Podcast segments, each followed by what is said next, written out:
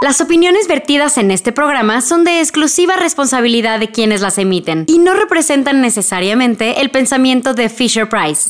Bienvenidos otra vez a este podcast entre ojeras y sonrisas por Fisher Price. Por fin ya aplaudieron en mi introducción. Siempre estaba yo sola como bravo y luego me seguían. Muchas gracias. Lore, bienvenida otra vez. Muchas Hoy gracias. tenemos a Romina de invitada y este capítulo va a estar increíble. Se llama Así estoy bien, gracias. ¡Vamos!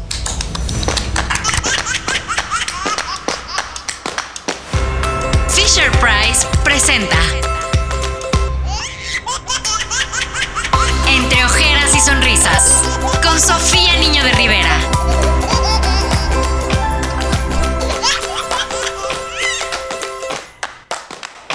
Invité a Romina a este, a este episodio porque además de que la quiero mucho, la admiro mucho como todo, como mujer, como persona, como ser humano, siempre he sabido que no quiere tener hijos. Y queremos ver la postura de alguien que no quiere tener hijos, que creo que tiene más salud mental que todos los que sí queremos tener hijos. Por salud Porque, mental. claro, por salud mental, porque yo te entiendo. O sea, yo cuando veía a las personas que tenían hijos decía, ¿por qué se hacen eso a propósito? O sea, están subiendo, sufriendo a propósito. Y luego yo tuve una bebé y yo, ah, ya entendí por qué lo hacían. Pero de todas maneras sigo entendiendo a las personas que no quieren tener hijos. Pero tú cuéntame como tu proceso de no quiero tener hijos. Yo creo que nunca me lo cuestioné. Eh, yo crecí toda mi adolescencia y a lo mejor en mis veintitantos pensando que ese era el camino que yo tenía que seguir, que yo tenía que casarme y de ahí tener hijos y pues que así era la vida. Hasta que mm, no sé en qué momento fue, creo que de hecho fue antes de haber ido a terapia por primera vez, que fue como yo tenía como 27, 26, 27 que dije, no, creo que este no es mi camino. Sobre todo porque tenía una relación en ese entonces y antes de irme a vivir con es el novio con el que viví, le dije, yo nada más quiero que sepas que yo no me quiero casar y que yo no quiero tener hijos. Y para él sí fue un gran shock. O sea, él era como, ¿cómo? ¿Pero por qué me dices esto? Y yo, pues te lo estoy diciendo desde ahorita para que después no haya Claro. sorpresas. Y creo que siempre lo he tenido muy claro. Honestamente, no he sentido eh, la necesidad de Pero- ser mamá. Creo que es un tema de vocación. O sea, sí, lo he platicado muchísimo en terapia. O sea, porque también yo obviamente llegué a terapia y dije, chance yo estoy mal, chance yo estoy, soy una persona rara y en algún punto me van a dar ganas. Y mi terapeuta me dijo, no, yo no tengo hijos. Hay mujeres que no tenemos la vocación para tener hijos y está bien. Y mejor ser sincera contigo y después, o, y que no después vaya a haber problemas entre tú y tu pareja. Porque... Y entre tú y tus hijos, porque cuánta gente no hay allá afuera que Por tiene supuesto. hijos porque pensó que se tenía que casar y tener hijos y eso era lo que tenía que hacer. Y ahí estamos todos en terapia después. O por la otra persona, ¿no? Jamás la otra persona. terminaría O teniendo por un tus hijo. papás. Sí, O por por darle gusto a mi alguien. papá de que mi sueño Es ser siempre abuelo. fue ser ser abuelo. abuela. Y sí me lo ha dicho. O sea, mi pobre papá también fue de. ¿En serio no me vas a dar un nieto? Y yo. Pero, y tú, pero ve todos los perros que te traigo. Sí, cuatro, papá. Padrísimo. Aparte, mi papá odia a los perros, entonces. ¡No! Sí, ni modo, pero son sus nietecitos. ¿Tú tienes perros, Lore? No, mis papás tienen una perrita que adoramos, se llama Moca, pero Ajá. no, en casa no. ¿Tú preferiste Yo prefería a los niños de verdad? Niños Sí, de verdad. Y acá Pero sí, sí, perdón, pero sí es un buen, o sea, sí le practicas con los perros. No les, no Sí. les estoy diciendo perros a los hijos, No, pero, pero- sí, eh, si es el primer ser vivo que cuidas, un perro, sí es una práctica de, ok, o sea, tengo que cuidar a esta cosa que depende 100% de mí. Lo la diferencia es que pues al bebé no siempre lo vas a amarrar con, con croquetas y agua en la cocina. Sí, y a mis perros no tengo que pensar en pagarles Harvard, ya. Entonces, está todo bien. Y 14 nunca- añitos de, de- de amor y después pasan una mejor vida y ya. Y nunca van a llegar a la pubertad a odiarte. Tus Exacto. perros siempre te van a amar. Nadie Tus va a tener que ir a terapia por mí. Exactamente. Exactamente. Y eso está Exacto, padre. Eso está padre. Sí. Entonces, si, quie- si no quieren tener hijos, pero quieren tener perros, sí está mejor tener perros para las personas que dicen, sí quiero darle amor a algo, pero no tan por tanto tiempo, porque cuando tienes hijos es hasta que O sea, yo sigo, yo tengo 38 y mis papás siguen preocupándose Obvio. si ya llegué a mi casa, Claro. sí, cosas así. Mi los mamá- nietos también. Los Ahora nunca acaban las preocupaciones de los padres. No, mi mamá dice que desde que te enteras que estás embarazada nunca vuelves Ajá. a dormir igual. Y Y, yo decía, pero, ¿no? qué exagerada mi mamá. Y ahora creo, digo, y ahora que tengo 34, no soy mamá, pero aún así le entiendo muchísimas cosas de las que ella me decía. Y digo, no, man, no yo no sé lo que ha de ser tener un bebecito que dependa al 100% de ti. Porque igual, o sea, obviamente sí, tus perros los, los amo, los adoro, los cuido, pero no les pasa absolutamente nada si no los veo en ocho horas. No, y ellos sí pueden chupar el piso y no se enferman. Exacto. Hay bebés también que pueden chupar el piso y no se enferman, lo cual es muy extraño. Pero, pero sí, o sea, es otra cosa. Pero aún así, cuando las personas deciden no tener hijos, de todas maneras están rodeados de un círculo de amigas, hermanas, hermanos, lo que sea, que te vuelven tía, tío, amiga de amigos que tienen hijos. O sea, al final de todas maneras estás rodeado de un ambiente infantil, vamos a decir. Empezando conmigo, que yo, que yo tengo bebé y todo, es como, enséñame a Begoña. Porque Romina no, es, no odia a los niños. No, yo los, te juro que me dan una ternura así inmensa, pero también hay niños que me caen bien y que hay niños que digo son insoportables. A mí Perdón. el 95% de los niños me caen mal. O sea, hay uno, pero, pero eso depende obviamente también de los papás, pobrecitos. O sea, hay niños que ni siquiera los educan. Entonces son como pequeñas bestias por todos lados. Hice una vez unas stories que estaba en el aeropuerto y había dos niños brincándome encima, literal. De que yo sentada leyendo mi libro y dos nescuincles como brincándome y pegándole al vidrio. Y yo, señores, ¿no le pueden decir a sus hijos como, mi amor, bájale dos rayitas. Deja tú, bájale cuatro rayitas. te sientas, te callas o te regalamos. ¿Así no es? Mis papás con la mirada me sentaban y me callaban. y, y, punto. Y no había, o sea, opción. Ajá, yo me sentaba y yo era bien, mm, ya, ni modo. Y estos niños como fierecillas. Entonces, obviamente saco mi celular y empiezo a hacer unas stories y ahí sí me cayó mucho hate y sobre todo de unas amigas mías legionarias. Eh, todo bien, nada en contra de las señoritas legionarias, pero estas amigas en, amigas en específico fue como de, no puede ser la poca tolerancia que tienes, exageraste muchísimo. Le dije, a mí no me digas qué sentir. ni tú ni nadie me dice qué sentir se estaban portando muy mal y obviamente tenía que desfogar mi enojo con alguien. Claro que sí, Instagram Story siempre está ahí para ti. Entonces fue como, papás, respeten a los otros que no tenemos hijos. O sea, es como si mi perro le estuviera brincando encima a una persona. Claro. ¿No? O yo, o yo estuviera ahí de que no puedo más con mi energía y estuviera brincando en una sala de espera. No, respete. No, sobre todo porque yo sí creo que tienes que tener hijos que es que sea padre convivir con ellos, o sea, que estén en un lugar y que digas, ah, ok, o sea, porque todos sabemos, hasta los que no tienen hijos, que de repente los niños lloran y de repente hacen berrinches así, pero es muy diferente eso a tener a un niño así y que ver que la mamá no está haciendo nada. Nada. Porque hay mamás que se sientan con su celular y dicen, ah, me vale el mundo.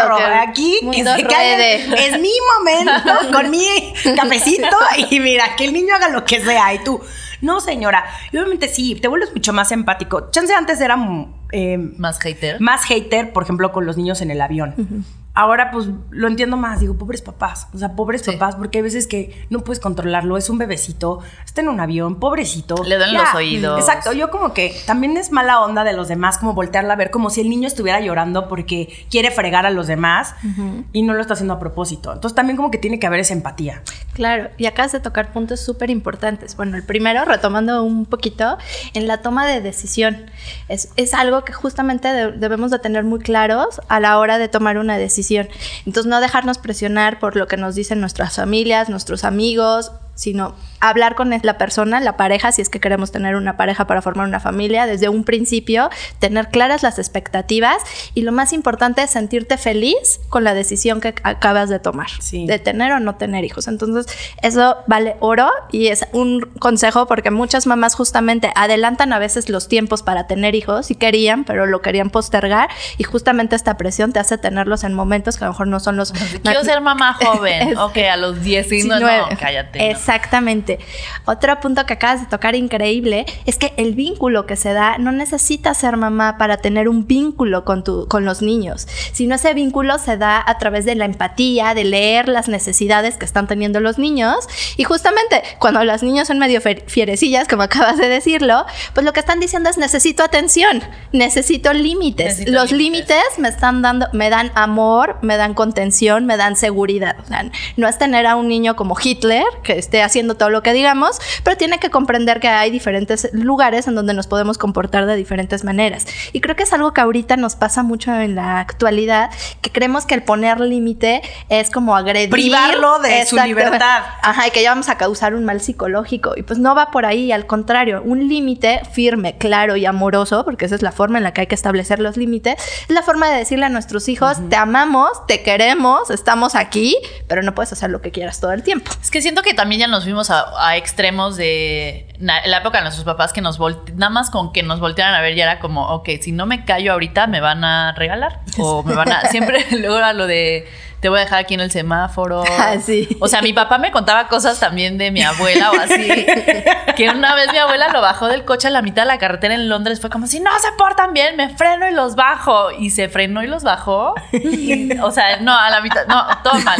Entonces siento que por generaciones ha ido evolucionando la manera de, de ser papás y yo creo que ahorita ya nos fuimos al otro extremo donde, o sea, ya hay, hay demasiado de ahora le tienes que explicar absolutamente todo a tu hijo o déjalo hacer lo que sea para que desarrolle no sé qué. Y, y es como, no, no, tampoco, tampoco. O sea, tampoco Hitler, pero tampoco... Ser tan- caer en el libertinaje Sí. famoso. Sí, no, exacto, no tiene que ser el porque soy tu papá y porque lo digo, porque también eso es bien frustrante, no te está dando una explicación del por qué no puedes hacer las cosas, pero creo que también tanto libertinaje Exacto. se convierte de verdad en un problema, porque yo sí lo veo, perdón, lo veo en gente de mi edad que vi que sus papás jamás les pusieron un límite de chiquitos, que los dejaron hacer lo que querían y veo ahorita sus vidas y sí, son un relajo. Exactamente. Entonces, Sí. Sí. Necesitas unos papás que te expliquen las cosas, que te quieran, pero que también te digan, no, llegas aquí a las 12 porque llegas a las 12, bueno, en mi caso en la pubertad, Sí. pero jamás yo me sentí que mis papás fueron ni Intransigentes. cero, al contrario, siempre me dieron muchísima libertad, pero yo sabía hasta dónde. Y creo que hoy lo veo con mi hermana y conmigo, que nunca le dimos ni un problema a mis papás y que al contrario, que somos unas mujeres de bien. Y no te aplicaban la de no te puedes juntar con ese niño porque no tiene hora de llegada y es un desastre. a mí sí me aplicaban esa mucho de esa niña no porque No no, te tiene límites, no tiene límites, no te conviene. Entonces, Porque no lo quieren en su casa, no, No, lo, quieren, exacto. no lo quieren en su casa. Sí, cierto, es verdad. Ahora, yo, cuando, cuando te vuelves mamá, que sí es, y quieres ser mamá y demás, sí es increíble, pero sí empiezas a extrañar cuando no eras mamá y Oh, haces sí. cosas. Entonces, cuando tienes amigas que no tienen hijos, que tú estás un domingo, lo que sea, en comida familiar y estás súper cansada y demás, y los que no tienen hijos se van a ir a ver alguna serie, película a su casa y se van a echar y van a pedir pizza y no tienen nada más que hacer, y tú te tienes que ir con tu bebé a tu casa a bañarlo, a Sí. acostarlo, a darle de comer, a todas esas cosas. O sea, sí, esos lujos creo que sí Se los extraña siempre, muchísimo. siempre. O sea, ¿Sabes para ti? ¿cuál es el lujo que dices, gracias que no tengo hijos? No, definitivamente el poderme despertar un poquito tarde. Ay, Aunque sí. la verdad es que tampoco crees que me despierto muy tarde porque tengo a cuatro perros que llegan Claro. en la mañana y que quieren salir a hacer pipí, lo cual está muy bien. Pero una vez mi novio empezó como, yo creo que le entró ahí un, un instinto paternal porque él tampoco quiere tener hijos, lo cual estuvo Está padrísimo. Porque, amigas, ese es el éxito. Si uno ya llega a una edad en donde tú no quieres tener hijos, pero se, se vuelve complicado. Se vuelve Ujú. Conseguir a complicado alguien conseguir Sí. a alguien que no quiera tener hijos, porque mi novio pues ya tiene 41 años y sí fue una de las primeras pláticas Que tuvimos como a las tres semanas de salir, porque dije, estás padrísimo, pero si me sale con que quiere tener un hijo en un año, Juan, me quedo Corte. bye, no, no eres para mí. Eh, pero entonces un día como que le empezó a entrar así, y un día que está crudísimo, le dije, le voy a pedir a uno de tus amigos que tiene un hijo que se porta fatal, que no los traiga. Que no los traiga ahorita y lo vas a cuidar. Y me dijo, no manches. Ah, ¿verdad? Entonces, Entonces, para que no claro. empieces con tus ideas. Ahora, doble me protejo. doble anticonceptivo. Porque no, aquí no, no va a suceder absolutamente nada. Entonces, tu lujo mayor es despertarte Sí, tarde. ¿sabes- ¿Sabes qué? Creo que mi lujo mayor es no tenerme que preocupar por la vida de alguien más. O sea, el, creo que a mí el decir, y no es ni Estoy siquiera por un tema económico, ¿eh? Porque sé que cuando tienes hijos, y esto me lo dijo una amiga, siempre salen las cosas. Sí, le haces siempre, No sé cómo, pero siempre salen. Me dijo, obviamente, yo no me voy de viaje como tú te vas de viaje cada mes o cada tres semanas.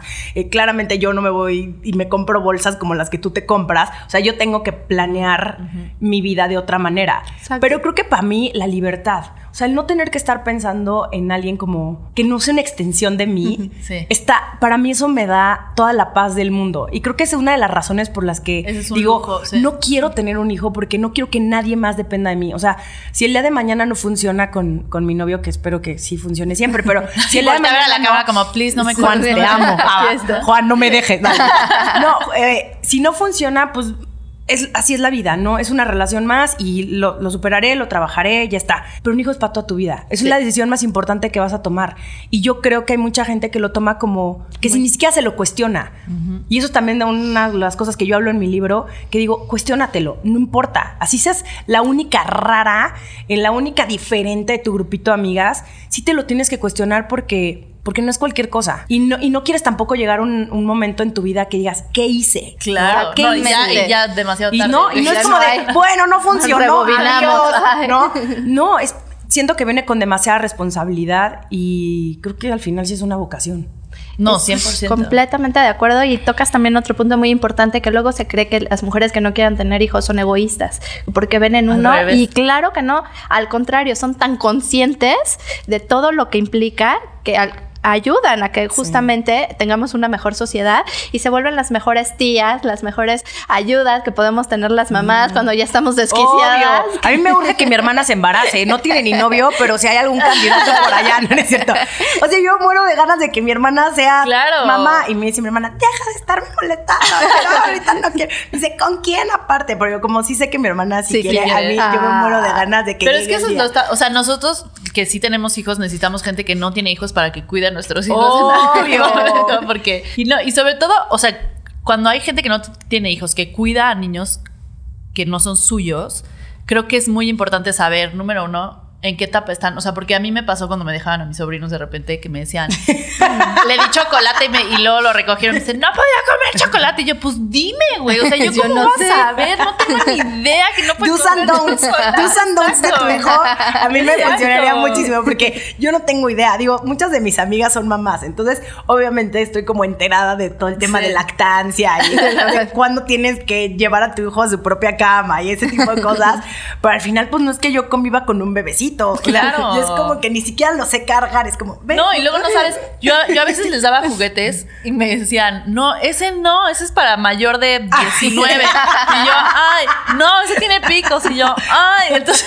Es un cuchillo, Sofía. Ay, los cuchillos se puede. Ay, chis. O sea, por eso también es bueno que haya juguetes que te dicen ahí. Sobre todo, tipo los de. Fisher Price, te dicen de seis meses en adelante. Sobre todo para los que no tienen hijos. O sea, para mamás primerizas y para los que no tienen hijos que van a cuidar niños. Porque dices, ok, voy a ir al bautizo, a lo que sea que hagan las personas, a la cumpleaños, lo que sea, ¿qué le voy a regalar Sí, a este sí, es niño? un paro. Verlo Es ahí es paro. como, ah, ok. Ya sé. Esto me gustaba, pero no, no, no. Exacto. Es de esta edad. Es que le voy a regalar un, un rompecabezas de Sí. 1500 Entonces, pesos, como es recién nacido. Ah, no. Pero es de Disney, entonces por eso sí se le. Exacto, exacto. Exactamente. Sí, y aparte el juego es la mejor forma de podernos vincular con los niños. Claro. Y cuando es una, bueno, un ajeno, vamos a decir que no sea mamá o papá, tienen una forma de vincularse muy especial. ¿Por qué? Porque justamente no traen estos miedos, eh, vienen con toda la paciencia para poder estar con ellos en ese tiempo. La empatía que se va desarrollando entre los dos es increíble. Y lo que acabas de decir de los juguetes es súper importante, porque luego quieren regalar, pero no sabes qué. Sí. Entonces, fijarte en que sea de acuerdo a las habilidades que, o la etapa de desarrollo en la que se encuentra el niño, ¿no? Hay veces que niños que sí van de acuerdo a su edad cronológica, pero otros que no, y ya le diste la andadera para caminar, cuando pues no, a lo mejor todavía le faltaba eh, gatear, ¿no? Entonces, como Que checar eso está eso. bien, porque si todavía le faltaba, dices, bueno, eventualmente va a llegar. Pero a mí me ha pasado que me regalan juguetes que son de que ya pasaron. súper recién nacido y esta ya va a cumplir un año y es como, no, Lo pues, que, ¿y o ahora sea, qué? yo entonces No, ahora... pues gracias. Y empiezas como, ¿quién no acaba de tener hijo? Porque se lo voy a regalar, porque así, el Exacto. roperazo de todos los juguetes, porque sí. Reciclaje, Entonces reciclaje. Perdón, disculpen. O sea, a mí me pasó que yo veo a mi hermano que no tiene hijos jugar con mi bebé y es muy, es muy chistoso ver como alguien que no tiene hijos juega muy distinto. O sea, teníamos unas pelotitas y Bego, Bego no le estaba haciendo caso en absoluto a mi hermano y empezó a gatear y mi hermano le aventaba, eran pelotitas de hule, no van a pensar que le estaba aventando pelotas fuertes, pero le aventaba pelotas al pañal para pegarle en el pañal como tiro al blanco. Así, ¡uh! y yo, Sí, eso no lo haría. ¿Adrián? Así. Ah, muy bien. Y yo eso no lo haría a una persona con hijos, por ejemplo. O sea, Sí, no, no. aventarías como de tiro al blanco a tu bebé. Y yo me moría de la risa porque decía, pues sí, pero necesitan también ese tipo de personas en su vida. Claro, de. Abusaste con tu juego. Y que también sea de a su interés. Muchas veces le damos lo que a nosotros nos gusta y no nos fijamos en los intereses que tienen los niños. Claro, claro. Miren, es Pero es que también, o sea, y lo, yo creo que ahí te va. Uno de los lujos de no tener hijos es que no te aburres. O sea, el problema es que los bebés no tienen celular, ¿no? Y nosotros estamos acostumbrados a ya estar con personas que tienen celular. Si tú y yo nos aburrimos, de repente las dos hacemos esto y hacemos como que estamos sí, y luego volvemos a platicar. Pero con un bebé, no. O sea, el bebé está todo el tiempo como, oh. Y tú, "Ay, ya me-. Ya me, aburrí, voy a agarrar mi celular y no vas a hacer esa mala onda que el bebé, el bebé está así y tú viendo tu celular. Tienes que estar conviviendo con él y hay veces que sí es aburrido y dices, Sí está cañón. ya metió y sacó eso 89 veces de la caja, me voy a morir. No, y llegan a una edad en la que ya se vuelven imparables. Porque cuando todavía están bebecitos, como que bueno, ya lo Claro. dejas ahí un ratito y ya. Pero crecen y se vuelven un torbellino. Sí, o sea, sí. es como, mamá, y ahora 400 actividades, planea todo tu fin de semana. Si yo antes admiraba a las mamás, creo que ahora mucho más, porque lo veo con mis amigas y digo, son mis heroínas, te lo juro que cómo le hacen. No, para ¡Qué de paciencia! Es un ¡Qué montón. paciencia! Y también que todo el tiempo estamos buscando el tenerles actividades, pero hay que hacer un- también una pausa, porque luego queremos hacerles fiesta y que todo el tiempo estén entretenidos y no dejamos que autoexploren los juguetes. Que eso es Que algo también se bien entretengan importante. solos, ¿no? Eh, Exacto, el juego libre es bien importante porque es la manera en que los niños van integrando toda esa información que van entendiendo de su, de su medio. Es la manera en la que también ellos van explorando, van experimentando sin que uno les esté dirigiendo el aprendizaje. Entonces se vuelve algo muchísimo más significativo. Entonces, Pero tienes que estar ahí. Tienes que estar Sentada. O sea, sí supervisando. tienes que estar supervisando. Sí. Y, y también, si le pones videos o algo así y ves el video número 99 del mismo payaso que dices. ya me- o sea, yo ayer no podía dormir porque tenía en la cabeza una canción que no me acuerdo cómo era, pero era de, de niño, de bebé, y yo, ¡ya, por favor! déjame en paz". Pero, ok, dejando eso a un lado. ¿Cuál, o sea, tú cuáles dirías que son como las, las maneras de disfrutar niños que no son tus hijos? O sea, tú al no tener hijos, ¿cómo disfrutas a los niños? ¿O no los disfrutas también, se vale? No, sí, le digo a mis amigas que no, por ejemplo, hay muchas de mis amigas que se les complica de pronto vernos, ¿no? Yo digo, ay, vamos a cenar, me dicen, es que cena se me complica muchísimo. Bueno, vamos a comer y traes a tu hija. Ajá, y entonces vamos a un lugar donde también Se sea pueda, para niños, sí. platicamos ella y yo, está su hija al lado dibujando y entonces se vuelve una convivencia. Pero también está padre como el que las hijas de tus amigas te conozcan. Claro. Que sea como tía Romina, ay, me parte el corazón. Como, ay, Porque tú te acuerdas de las amigas de tu mamá, ¿no? En algún obvio. momento, claro. Y había muchas con las que se me hacían súper cool y había Sí, otras que se me hacían sí, muy creepy. Pero en general se- era como padre que, que platiquen contigo y te, y te digan cosas y... No sé, creo que me falta todavía más involucrarme con... De, una manera como más profunda Exacto. con Sí. las hijas El de juego. mis Exactamente. El juego es la mejor manera. Exacto. Como dijo Lore, y, muy bien. Y también llevo, las llevo a que vean a mis perros. Esa es otra actividad que Ay, les encanta. sí. Porque es como, llévanos con tus perros. Entonces ya, nada más hay una que no le gustan los niños. A Roberta no le gustan los niños. A Entonces, la- a esa la, la encerramos. Sí. Y a todos los demás sí pueden jugar con los niños. Pero tengo una sobrina también que tiene nueve años que la amo.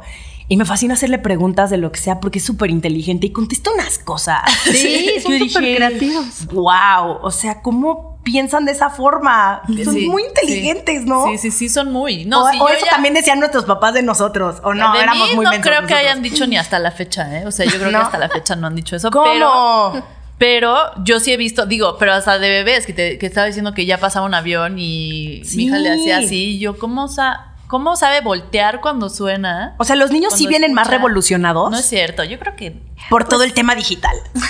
Más bien, han- este, no es que vengan más revolucionados, sino que han desarrollado diferentes habilidades a las que antes se desarrollaban. Entonces, ahora te sorprende ver a un niño de un año y medio que ya puede coger el celular y le pica y hasta lo puede manejar mejor que tú. ¿Qué es lo que pasa? Que han estado expuestos a cosas diferentes a las que nosotros estuvimos expuestos en nuestros momentos. Entonces, nosotros en otro momento éramos muchísimo más motrices porque nos llevaban al parque, trepábamos y hacíamos. Ahora los niños están más desarrollados en esta cuestión espacial, en esta cuestión este, más de coordinación fina, en otro tipo de habilidades, este que han ido desarrollando. Entonces, no es que sean como más inteligentes unos que otros, sino de- hemos desarrollado habilidades están diferentes expuestos. y que ahorita hay muchísimo más estimulación oportuna que la que nosotros teníamos. Era la que estábamos en la casa y si era una mamá que tenía muchos hijos, pues el hermanito te enseñaba y era como todo lo que tenías. Y ahora no, pues las mamás trabajan, entonces van a la guardería o están en contacto y también estamos como más involucradas en la crianza de nuestros niños, en fijarnos más qué es lo que le vamos a dar, qué, qué aprendizajes va a tener.